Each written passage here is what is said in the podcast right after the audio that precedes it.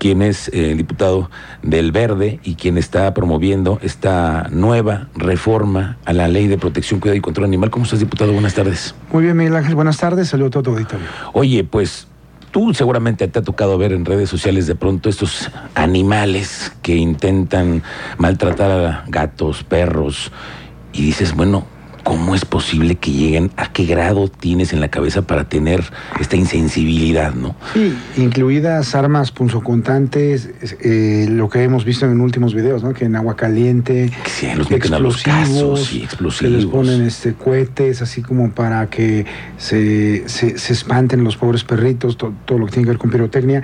Y precisamente esa es una de sustancias tóxicas también. También, envenenamientos. Los, emborrachan les, bueno, hay videos de, todo, ¿eh? que los drogan, los emborrachan, este, cosas muy, muy graves, ¿no? Entonces, el, tema de lo que estamos hoy a punto ya de aprobar en las Comisiones Unidas, este proyecto, Miguel, quiero decirte que lo estamos trabajando con varios diputados. Eh, precisamente la Comisión eh, de Medio Ambiente y Cambio Climático, que me toca a mí presidir, vamos a hacer una comisión unida con la Agenda 2030. ya, ya se generó el acuerdo en mesa directiva y, vamos a deliberar ya los últimos detalles para que pueda subir esto a pleno lo antes posible y podamos tener eh, otra vez de regreso una ley de protección, bienestar y cuidado animal. Porque hoy tenemos el Código Ambiental dentro de un capítulo. Ese capítulo fue insuficiente.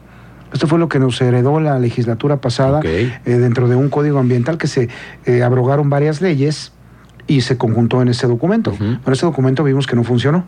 Tenemos casi ya 11 meses trabajando y estos son los últimos puntos finos, lo que tiene que ver con las penas mucho más severas que van directamente al Código Penal, es decir, prisión, multas económicas eh, fuertes, eh, modificación del Código Ambiental también para que las sanciones pueda la gente ir a denunciar directamente tanto a la Procuraduría Ambiental del, del Estado o a un propio Ministerio Público y se puedan llevar acciones concretas en lo que tiene que ver con eso. A ver, cuando tú me hablas de sanciones más severas, ¿de qué estamos hablando, diputado? ¿Te puedes ir a la cárcel por haber envenenado o maltratado a un perro? Al que realice altos de crueldad y, los promueva, eh, sí, está, y pongan en, riesgo la vida del animal, se pueden, eh, se van a imponer de dos a cuatro años de prisión. Ándale.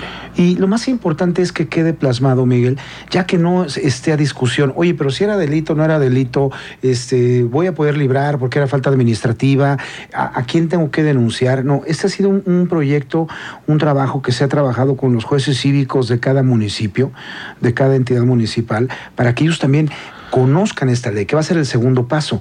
Ahorita es aprobarla, después la segunda parte, los municipios están obligados en 180 días, una vez que esté aprobada, a adecuar todo lo que tiene que ver con sus reglamentos. Su normativa municipal. Su normativa municipal. y Todos los alcaldes aquí le tienen que entrar. Nada de que, Y además, por lo que veo es que también estás pidiendo que tengan también un área de protección y una unidad de control animal. Sí, eso va a ser también por obligación.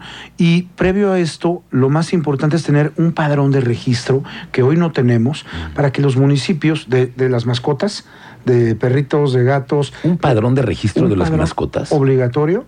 Un padrón de registro de los propietarios, o sea, de nosotros los que somos dueños, pues te vas a registrar de lo que son los criaderos, los refugios, eh, hogares temporales, rescatistas, eh, organizaciones protectoras de animales que existen, pero que muchas veces no están registradas ante el municipio y no pueden participar en las acciones concretas.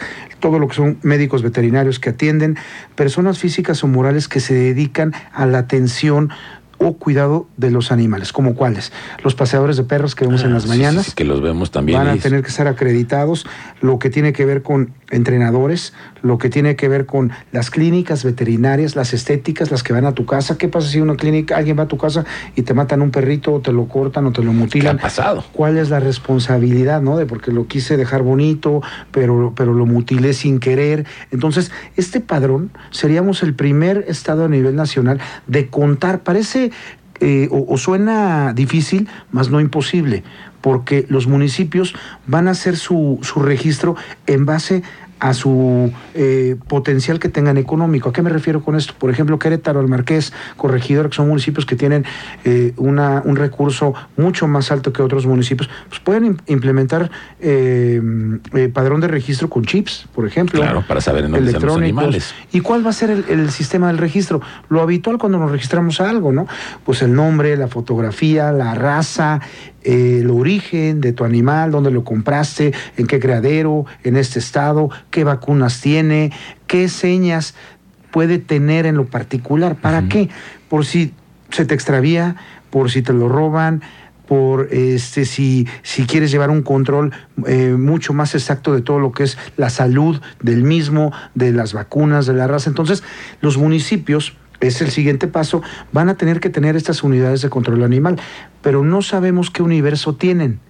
Ese, es un dato que no lo tenemos. Hoy no lo sabemos no, con, porque con certeza. A ver, como yo, como tú, que a lo mejor tenemos animales, pero no los hemos registrado, ¿no? Sí, sí, sí. Y yo tengo tres, tú tienes dos, otro tiene uno. Entonces, lo primero es tener este universo. Y saber cuántos somos con ¿Cuántos, perros, cuántos somos, mascotas. cuántos somos, cuál es la comunidad de mascotas, ¿no? De, perritos y gatos de compañía y de todo lo que te estoy eh, mencionando de los que dan los servicios, para que de ahí se plantee el municipio qué inversión se requiere para el año que entra, para el siguiente presupuesto, y que es un compromiso también de los diputados ayudarles a los municipios a que tengan estos recursos para que puedan dar, eh, eh, vamos a llamarlo así, un adecuado eh, seguimiento a todo lo que es la protección, bienestar y cuidado por parte de la autoridad municipal. Ahora, ¿esta ley también nos hace responsables, más responsables a los que tenemos animales también, diputado? Sí, eso es obligatorio. No, no se sanciona, pero es obligatorio. O sea, si yo soy dueño de tres mascotas, pues los voy a ir a registrar, ¿no? ¿Para qué? Para que podamos tener estos mejores servicios. ¿Y a qué me refiero? Pues las vacunas adecuadas, las suficientes, las instalaciones, hay casos de quirófanos que se tienen que arreglar. Y los municipios, dentro de sus programas, eh, Miguel, de, que aprueban cada año su proyecto de, de egresos, pueden implementar programas eh, destinando recurso, que ahí es chamba, que es lo que queremos nosotros hacer como diputados con los alcaldes y los regidores, sensibilizar a que destinen un mayor recurso el año que entra para todo lo que tiene que ver con la operación de la ley basados en sus reglamentos, porque si no de nada nos sirve, ¿no? No, no, no que se metan a los reglamentos y entonces tendrán 180 días a partir de que se publique. ¿Ustedes cómo está el tiempo para, para esto? ¿Tiene que pasar esto a la... A la Comisión Unida, pero ya vamos muy avanzados. Yo creo que nos quedan cuando mucho dos reuniones más.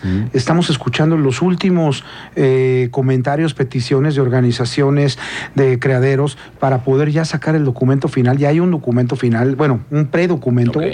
Y la, ruta es muy sencilla. Vamos a comisión. Eh, en este caso va a ser Comisiones Unidas, eh, seguimiento de la Agenda 2030, Medio Ambiente y Cambio Climático.